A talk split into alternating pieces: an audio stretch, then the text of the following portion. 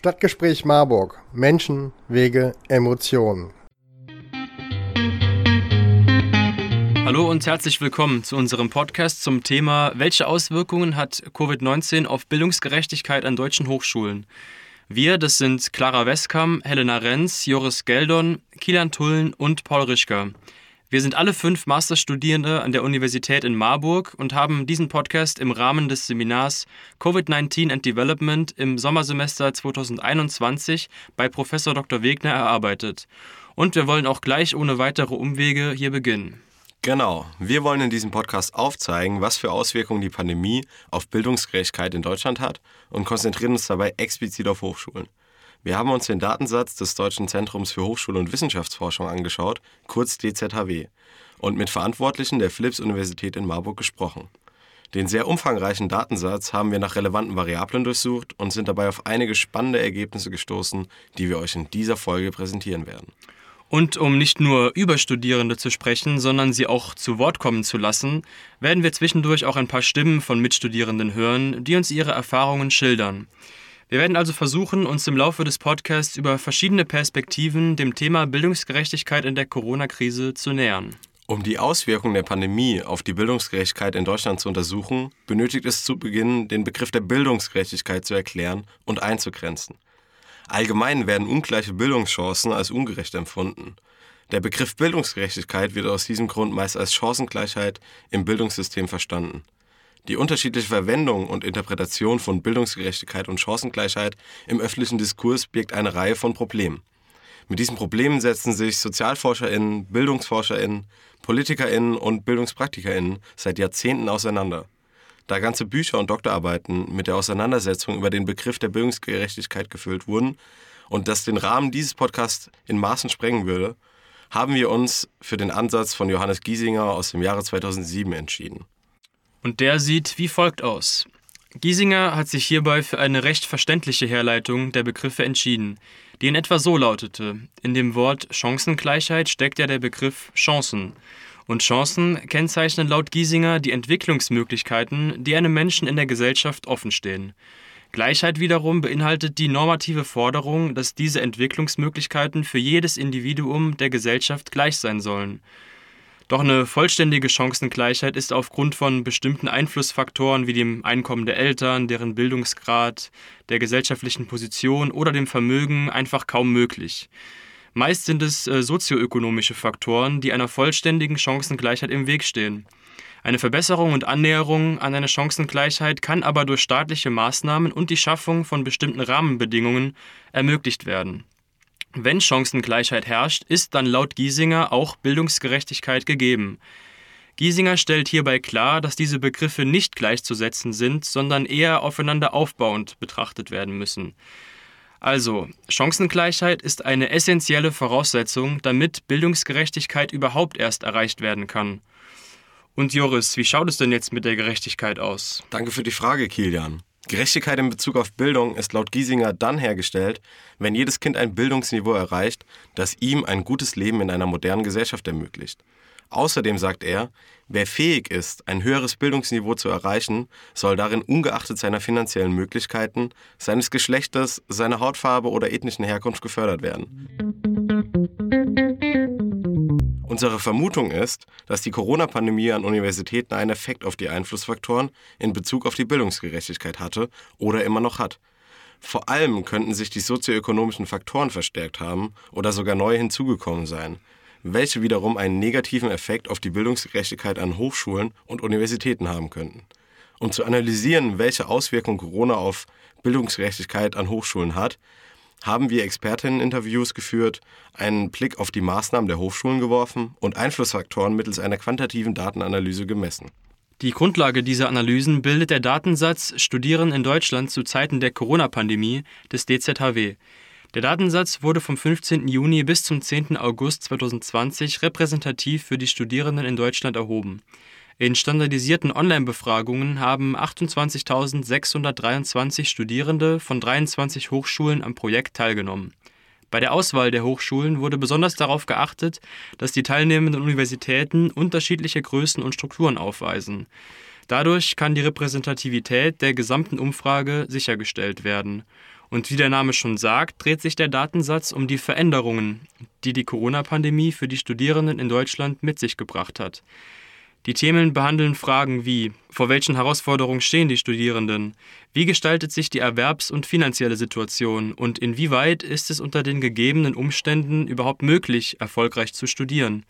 Natürlich sind für unser Thema der Bildungsgerechtigkeit nicht alle erhobenen Variablen nötig. Wir haben aber die für uns relevanten Variablen herausgefiltert und den Datensatz so bearbeitet, dass wir euch schon einige schöne Ergebnisse liefern können. Und in den folgenden Blöcken werden wir euch diese jetzt präsentieren. Okay, fangen wir an. Das erste Thema, das wir uns angeschaut haben, war auch das, welches uns am Anfang gleich ins Auge gesprungen ist. Es ist das Thema Finanzierung des Studiums. Du sagst es. Wir haben uns die finanzielle Situation der Studierenden angeschaut und haben Folgendes herausgefunden. Laut der Studie geben 12 Prozent der Befragten an, dass die Finanzierung des Studiums unsicher oder eher unsicher ist. Ebenso sind 10 Prozent auf finanzielle Unterstützung angewiesen, um das Studium überhaupt erst abschließen zu können. Gleichzeitig besteht bei fast einem Drittel die Problematik, dass seit der Pandemie die finanzielle Unterstützung durch die Eltern eingeschränkt wurde, weil sich zum Beispiel deren Einkommenssituation verschlechtert hat. Und genau hier kommt noch ein Faktor ins Spiel, der die Ungerechtigkeit noch mehr verstärkt. Schröder et al. 2020 haben herausgefunden, dass besonders Nicht-AkademikerInnen von Kurzarbeit und Arbeitslosigkeit betroffen sind. Demnach sind deren Kinder natürlich auch überproportional häufig von den Auswirkungen der Corona-Pandemie betroffen. Wir haben also handfeste Daten, die darauf hinweisen, dass es bei einem nicht unerheblichen Teil der Studierenden durchaus Probleme gibt, das Studium zu finanzieren. Das klingt vor allem interessant, weil es sich mit den Interviews deckt, die wir mit Experten und Expertinnen geführt haben. Zum einen erwähnt Herr Schulz von der Sozialberatung des Studentenwerks der Philipps-Universität einen Anstieg der Beratung wegen finanzieller Probleme. Und jetzt wird es interessant. Seiner Meinung nach hängt das vor allem damit zusammen, dass mittlerweile mehr Menschen aus ökonomisch schwächeren Hintergründen das Studium beginnen. Dabei hat sich zeitgleich der Anteil der Studierenden aus der klassischen Mittelschicht verringert. Vor der Pandemie lag die Lösung für letztere in zusätzlichen Erwerbsquellen, also Nebenjobs, wie dieser Kommilitone aus der Volkswirtschaftslehre erzählt. Mich selbst hat es des Weiteren noch getroffen, da ich neben dem Studium im Hotel gearbeitet habe und aufgrund der Pandemie wurden bei uns mehrere Stellen gestrichen und dabei wurden alle Werkstudenten und Aushilfen leider entlassen, sodass halt natürlich auch nochmal ein finanzieller Aspekt da war. Durch das Wegfallen dieser Jobs während der Lockdowns waren die ökonomisch schlechter gestellten dann natürlich auch die ersten, die finanzielle Probleme bekamen. Vor allem sind es aber insbesondere Studierende aus Nicht-Akademiker-Familien, die zur Finanzierung ihres Lebensunterhalts auf eigene Erwerbstätigkeit angewiesen sind. Oder, wie es Herr Schulz von der Sozialberatung des Studentenwerks ausdrückt, relativ stabil seit 20 Jahren, dass immer zwei Drittel jeder Studenten mindestens einen 450 Euro Job haben müssen. Ein Drittel sogar ihr Studium nur mit Arbeit finanzieren muss. Und das ist natürlich in Corona jetzt ganz knallhart alles weggefallen, weil die Studentenjobs natürlich als allererstes weggefallen sind. Das war natürlich ein ganz erhebliches Problem auch bei uns, mit dem ich hier in der Beratung umgehen muss. Und das hat natürlich einige Konsequenzen, die das nach sich zieht. Gleichzeitig wurde bei einigen eine Unterstützung durch die Familie noch schwerer, wie uns Sophie Falsch-Ebner verraten hat.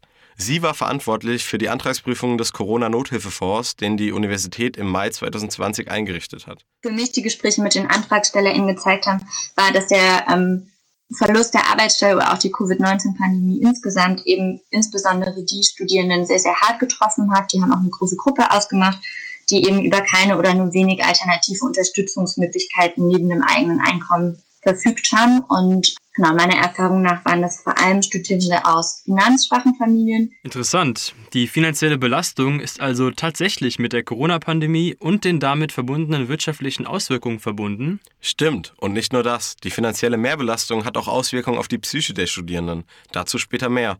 Doch um das hier kurz anzureißen. Wenn die Sorge zur Finanzierung des Studiums steigen, stellt sich immer häufiger die Frage, ob das Studium vielleicht vorzeitig beendet werden muss. Wenn sich die Einkommenssituation der Eltern verschlechtert, denken Studierende signifikant häufiger über einen Abbruch des Studiums nach. Um es nochmal einfacher auszudrücken, wer Probleme hatte oder sich Sorgen darum machte, sein Studium zu finanzieren, hat eher darüber nachgedacht, das Studium abzubrechen. Also zeigt sich hier deutlich eine Verstärkung der Ungerechtigkeit durch die Corona-Pandemie. Und genau das hat auch eine Analyse des Datensatzes gezeigt. Kommt man nämlich selbst in Schwierigkeiten, finanziell über die Runden zu kommen, steigt die Wahrscheinlichkeit, über eine vorzeitige Beendigung des Studiums nachzudenken, ebenfalls deutlich. In letzterem Fall sogar um den Faktor 3,5. Die Gefahr eines Studienabbruchs scheint also durch die erschwerte Situation von Studierenden während der Pandemie zu steigen. Für die Bildungsgerechtigkeit an Hochschulen ist das besorgniserregend. Aber die Politik hat ja auch reagiert. Teilweise reagierten auch die einzelnen Universitäten, indem sie finanzielle Hilfe bereitstellten. Die Philipps-Universität richtete einen Nothilfefonds für Studierende ein. Der war für Studierende, die durch die Pandemie finanzielle Probleme bekommen hatten. Diese Hilfen konnten Ende Mai 2020 beantragt werden.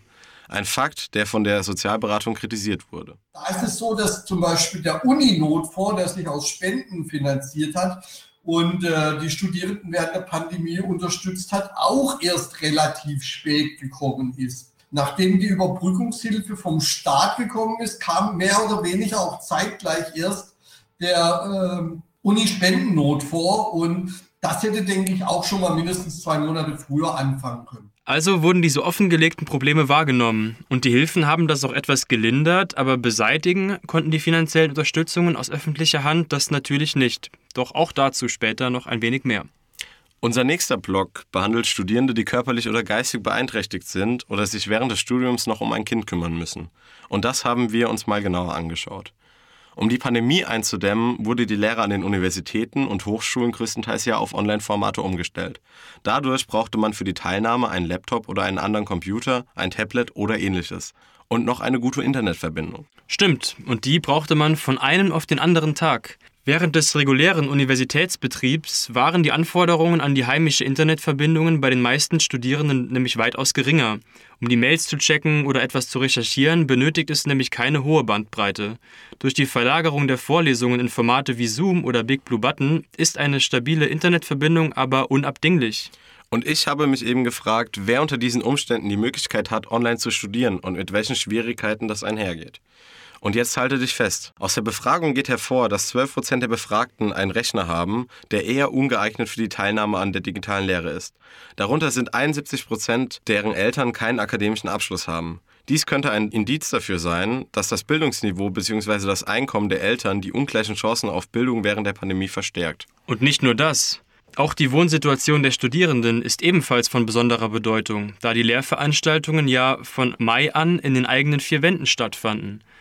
20 Prozent der Studierenden geben hier nämlich an, dass sie in einer für die Anforderungen der digitalen Semester ungeeigneten Wohnsituation leben. Unter Studierenden, die ein Kind haben, sind es sogar 30 Prozent. 38 Prozent geben sogar an, dass es durch die Corona-Pandemie deutlich schwieriger geworden sei, den Lernstoff zu bewältigen. Unter Menschen mit Kind sind es sogar nochmal 5 Prozent mehr. Die Erfahrungen einer Kommilitonin machen deutlich, welche Schwierigkeiten das Studieren mit Kind mit sich bringt ich habe ein kleines viereinhalbjähriges Kind, was in den Kindergarten geht. Und während der Corona-Zeit hat sich äh, vor allen Dingen geändert, dass diese Planungssicherheit wegfällt, gerade was die Kinderbetreuung angeht.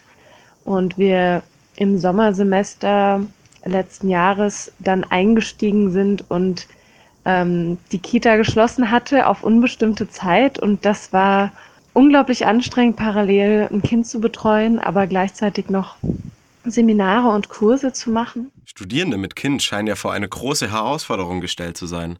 Aber wir haben uns auch noch eine andere Personengruppe angeschaut.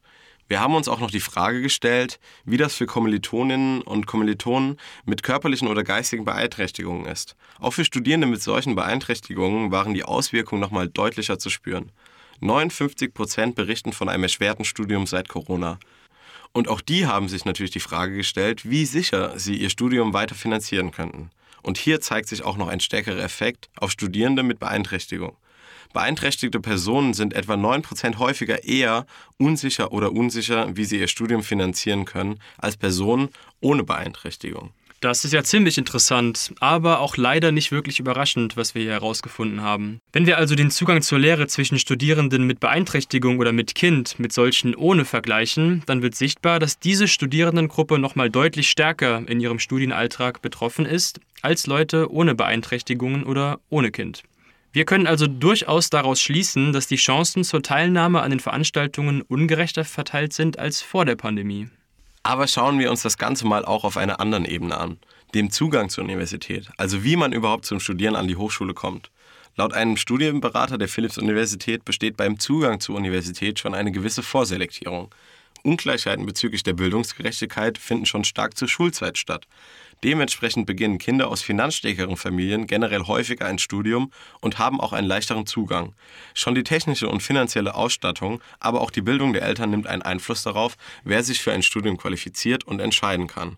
Man kann also sagen, es wird schon vorher deutlich ausgesiebt, was dann bedeutet, dass die Unterschiede seiner Meinung nach eben nicht so groß sind wie an der Schule. Genau, die Möglichkeiten der Eltern spielen eine Riesenrolle für das potenzielle Studium und damit auch für die Möglichkeiten im späteren Studium. Relevant sind allerdings nicht nur die finanziellen Aspekte und der Zugang zur Lehre. Es gibt auch Aspekte wie die psychische Belastung, welche durch die pandemiebedingten Veränderungen hervorgerufen werden können. Deshalb ist unser dritter Untersuchungsblock einer, der sich mit den psychischen Belastungen auseinandersetzt.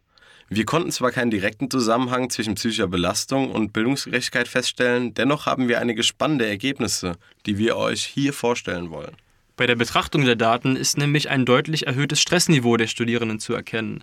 12 Prozent der Befragten machen sich häufig oder sehr häufig Sorgen, das Studium zu unterbrechen, 8 Prozent sogar das Studium ganz abzubrechen. In der letzten Woche vor der Befragung fühlten sich 68 Prozent der Studierenden stark oder sehr stark gestresst. Da uns aber keine Daten vorliegen, wie die Stressbelastung vor der Pandemie war, können wir sie leider nicht in ein Verhältnis setzen. Das kann auch einer unserer Interviewgäste bestätigen.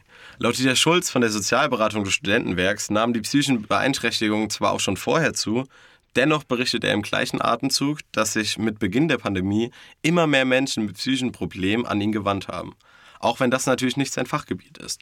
Und genau aus dem Grund haben wir auch im Anschluss mit Professor Dr. Martin Nord gesprochen. Er ist in der psychotherapeutischen Beratung der Uni Marburg tätig und hat uns Folgendes erzählt. Äh, zunächst mal gab es einen starken Rückgang der, der Nachfrage, wahrscheinlich wegen der erhöhten Hemmschwelle durch äh, Online- und äh, reine Online- und Telefonberatung ist das erstmal eklatant eingebrochen. Ich hatte vielleicht zwei, drei Kontakte pro Woche, die äh, Beratungsstelle ist ja 20 Stunden geöffnet, also wären prinzipiell äh, 20 Beratungstermine möglich in der Woche. Und es waren, unterm Strich waren es äh, zwei bis drei am Anfang. Ähm, inzwischen hat sich das aber weitestgehend normalisiert, so dass jetzt die Beratungsstelle wieder auch äh, trotz weiterhin ausschließlich bestehender Möglichkeiten über Telefon beziehungsweise online beraten zu werden, äh, sich wieder normalisiert hat und die Beratungsstelle wieder voll ausgelastet ist. Klassische Probleme wie mangelnde Stressresistenz oder Überforderungserleben haben laut Dr. Nord nicht signifikant zugenommen. Gleichzeitig erwähnt er aber, dass Menschen, die schon vor der Pandemie mit manifesten psychischen Problemen wie Depressionen oder Angststörungen zu kämpfen hatten, durch die Pandemie noch stärker belastet wurden. Es sind ja vor allem dann Lernschwierigkeiten, Ängste, Verprüfungen, äh, Überlastungserleben, aber halt auch eben schon ja, chronifizierte oder schon manifest bestehende psychische Störungen im Sinne von Angststörungen, äh, Depressionen und auch Persönlichkeitsstörungen. Das äh, verstärkt sich natürlich auch gegenseitig. Ne? In stressigen Studiensituationen kommen dann eben so dysfunktionale Persönlichkeitsanteile oder Bewältigungsverhaltensweisen äh, und äh, Arten zu denken und zu fühlen, ja, besonders stark zum Tragen. Den sozialen und sozioökonomischen Hintergrund fragt Dr. Nord in der Regel zwar nicht ab. Trotzdem habe er das Gefühl, dass dieser bei den Menschen, die in die psychotherapeutische Beratung kommen, relativ ausgeglichen sei. Sowohl Menschen aus gut situierten Milieus als auch Menschen, die keinen sicheren finanziellen Hintergrund haben, würden seine Beratungsdienste in Anspruch nehmen. Ein großer Unterschied ist hier also nicht feststellbar, wobei erneut angemerkt werden muss, dass hier die Datengrundlage fehlt. Zum Abschluss haben wir uns gedacht, dass wir uns die Maßnahmen anschauen, welche seitens des Bundes und der Philipps-Universität Marburg aufgrund der Corona-Pandemie zur Unterstützung der Studierenden verabschiedet wurden.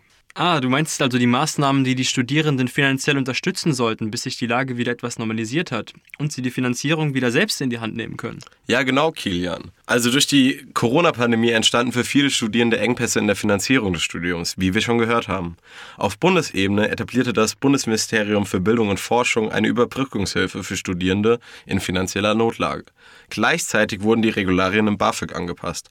Und nicht zuletzt gab es zeitweise mit der KfW zusammen Studienkredite für alle Studierende zu einem Zinssatz von 0%.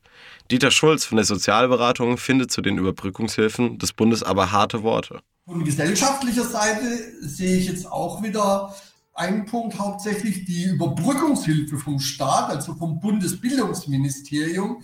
Da ist es der Bundesbildungsministerin auch relativ spät, also zwei bis drei Monate später, wie dem Wirtschaftsminister aufgefallen, dass es auch in ihrem Bereich äh, Personengruppen gibt, die man unterstützen müsste. Also die Überbrückungshilfe für Studierende hat bei uns hier beim Studentenwerk etwa zwei bis drei Monate später begonnen, wie zum Beispiel die Wirtschaftshilfen für, für Solo-Selbstständige oder mittelständische Unternehmen oder sowas. Ne? Auch da hätte man eigentlich wissen müssen und schneller sein können. Dann hat da ganz eklatant, was mir aufgefallen ist, die Koordination und die Abstimmung teilweise überhaupt nicht funktioniert. Es gibt zum Beispiel, also, und man hätte äh, diese Überbrückungshilfe auch noch wesentlich einfacher gestalten können. Man hat da einen riesen mh, hm, es hätte einfache Möglichkeiten gegeben, zum Beispiel die Überbrückungshilfe hätte man gar nicht groß gebraucht, wenn man zum Beispiel einfach das BAföG einfach mal einkommensabhängig für den Pandemiezeitraum für alle Studenten geöffnet hätte. Stattdessen hat man ein eigenes Instrument, diese Überbrückungshilfe, äh, äh, sich erdacht und hat dann erstmal da Online-Strukturen aufbauen müssen, hat da Fremdfirmen engagieren müssen. Das hat lange gedauert, ein, zwei Monate, und das hat zu vielen Verzögerungen geführt. Und dann war man sich auch innerhalb der äh, Ministerien uneinig. Zum Beispiel ist das Bundesbildungsministerium geht davon aus, dass es eben die Überbrückungshilfe gibt für Studierende, hat aber in einer Mitteilung letztes Jahr auch verlauten lassen, dass sie eigentlich davon ausgehen, dass Studenten wegen der Pandemie auch Hartz IV bekommen müssten in besonderen Härtefällen. Da gibt es ja, normalerweise ist es so, Studenten sind vom Hartz-IV-Bezug ausgeschlossen, weil dafür ja das BAföG vorgesehen ist, außer in besonderen Härtefällen. Da kann man Hartz IV als Darlehen bekommen. Beispiel, besonderer Härtefall, letztes halbes Jahr des Studiums, plötzlich ist der Nebenjob gekündigt worden, dann konnte man Hartz IV als Darlehen bekommen. Und hat zum Beispiel das Bildungsministerium gesagt, so eine besondere Härte stellt die Pandemie auch auf, äh, dar, und somit hätte eigentlich jeder Student normalerweise Arbeitslosengeld 2 Hartz IV als besonderer Härtefall als Darlehen bekommen müssen. Hätte man sich die Überbrückungshilfe komplett schenken können, man hätte Hartz IV als Darlehen bekommen und nach dem Studium zurückbezahlt. Mann, das klingt aber nach einem ganz schön großen Chaos in der Verwaltung, oder? Auf der einen Seite ja, aber schauen wir uns mal die Hochschulen an. Die sind ja näher an den Studierenden. Neben den Aktionen der Länder entwickelten auch die einzelnen Hochschulen Maßnahmen, um die Studierenden bei pandemiebedingten Problemen zu unterstützen. In unserem Datensatz bewerteten 72 Prozent der Befragten die Maßnahmen und auch die Umsetzung der Hochschulen als positiv. Deren Kommunikation bewerteten 54 Prozent der Befragten als positiv. Menschen, die Schwierigkeiten bei der Finanzierung ihres Studiums haben und Menschen, die auf externe Hilfe angewiesen sind, bewerteten die Kommunikation nicht ganz so gut wie Personen ohne finanzielle Sorgen. Warte mal, welche Maßnahmen ergriffen denn die Hochschulen überhaupt? Ich habe von der Uni Marburg gehört, dass es diesen Nothilfefonds gab. Aber was gab es denn sonst noch? Genau, zum einen ist hier der Corona-Nothilfefonds zu nennen. Der war aber sehr unispezifisch, kam also nicht vom Land oder Bund und war eine eigene Initiative. Schon zwei Monate vor den bewilligten Überbrückungshilfen des BMBF wurde an der Universität Marburg mit Hilfe der evangelischen Studierendengemeinde ein spendenbasierter Fonds eingerichtet.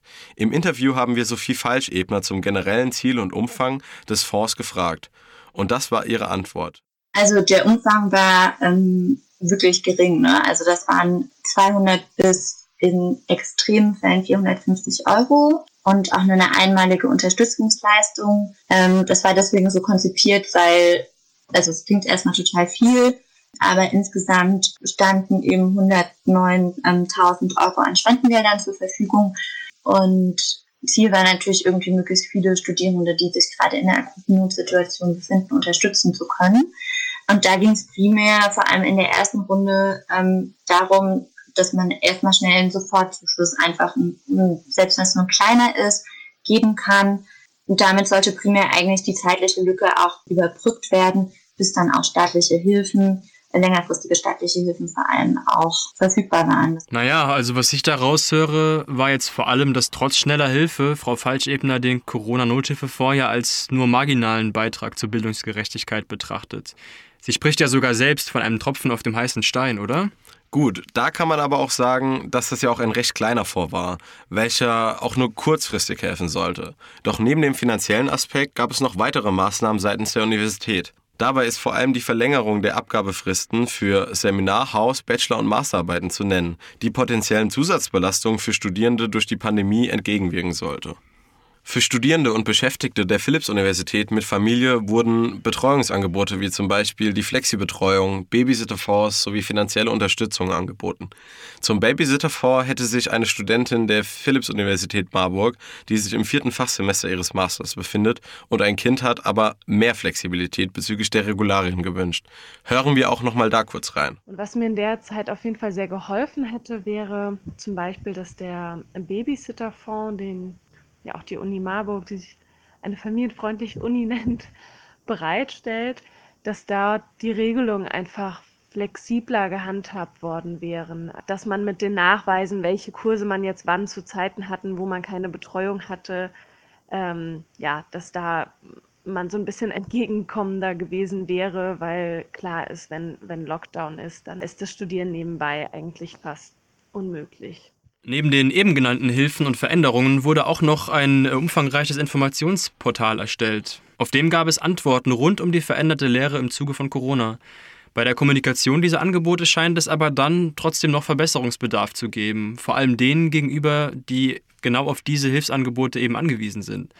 Auch der Zugang und die Effektivität der Maßnahmen und Angebote vom Bund, aber auch der Universität sind daher sehr unterschiedlich zu bewerten. Kilian, willst du mal zusammenfassen, was wir bis jetzt gesagt haben? Sehr gerne. Es hat sich ganz klar gezeigt, dass die Bildungsungerechtigkeit sich durch die Corona-Pandemie verstärkt hat. Woran wir das erkennen, fasse ich jetzt noch einmal zusammen. Wir konnten mehrfach beweisen, dass Nicht-Akademikerkinder in ihrem Studium stärker von der Pandemie beeinflusst waren als Akademikerkinder. Das hängt zum einen natürlich damit zusammen, dass Akademiker seltener von Kurzarbeit und anderen Einbußen durch Corona betroffen waren. Da die Einkommenssituation der Eltern eng mit der finanziellen Situation der Studierenden verbunden ist, wirkt sich das natürlich auch unmittelbar auf sie aus. Verstärkt wird das zusätzlich von einem weiteren Corona-spezifischen Aspekt, nämlich dem Wegfallen vieler Studierendenjobs. Wir haben ja die Zahlen gehört. 40 Prozent der Studierenden befinden sich in einer schwieriger gewordenen Einkommenssituation im Vergleich zur Zeit vor der Pandemie. Damit fällt auch für viele das wichtigste Mittel weg, um die unterschiedlichen familiären Hintergründe zumindest finanziell überdecken zu können. Jetzt habe ich viel über die Finanzen gesprochen, aber wir haben uns ja noch einige weitere spannende Aspekte angeschaut. Der Zugang zur Lehre zum Beispiel, auch wenn der natürlich eng mit den finanziellen Hintergründen verbunden ist.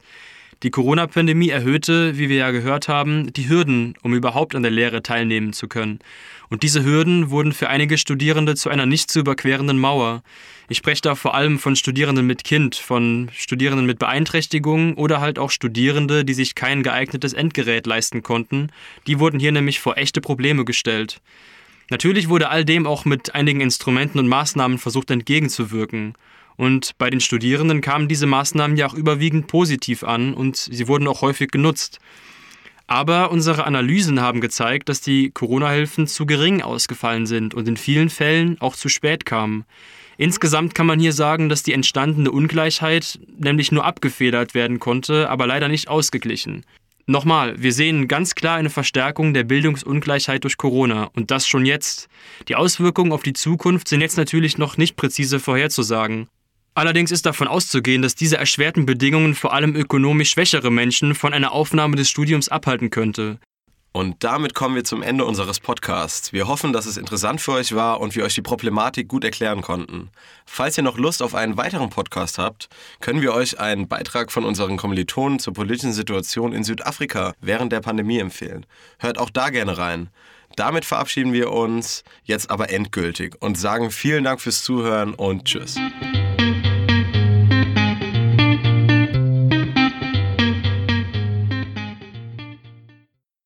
Stadtgespräch Marburg. Menschen, Wege, Emotionen.